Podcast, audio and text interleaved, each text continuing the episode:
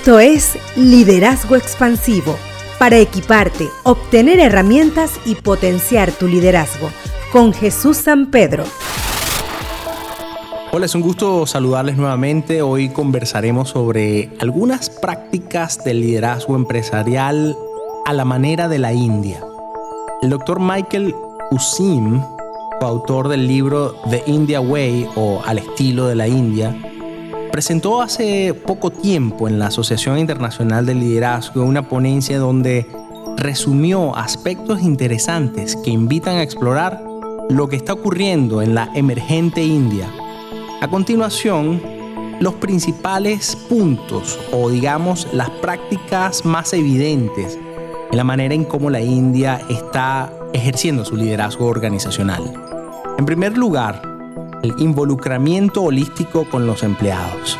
Los líderes de negocio de la India perciben a sus firmas como empresas orgánicas, donde el sostenimiento de la moral y de la cultura de la organización son tratados como obligaciones críticas y como algo fundamental para su éxito.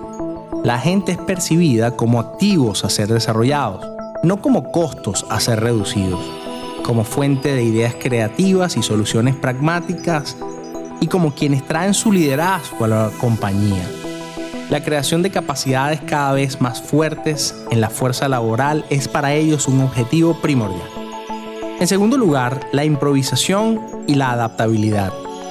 En un ambiente complejo y muchas veces volátil, con pocos recursos y muchas prohibiciones, los líderes de negocios han aprendido a depender de su intuición para las innumerables complicaciones que enfrentan recurrentemente.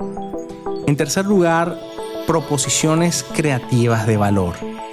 Dado el gran tamaño y la intensa competencia del mercado doméstico con clientes que disciernen y están conscientes del valor de las cosas, muchos de modestos recursos, los líderes de negocios han aprendido a ser muy creativos en su oferta de valor.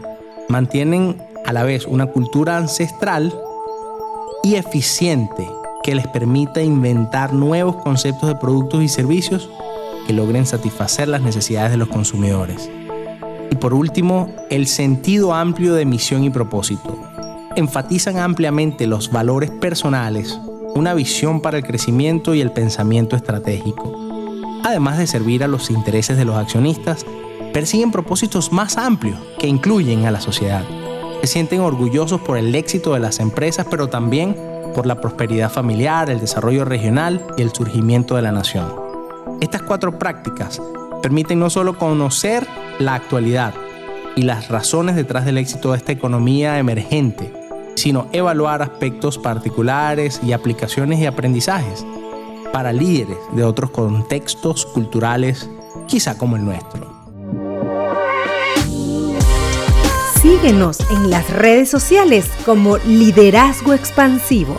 Para darle amplitud, perspectiva y sentido a tu liderazgo, trajimos para ti Liderazgo Expansivo con Jesús San Pedro.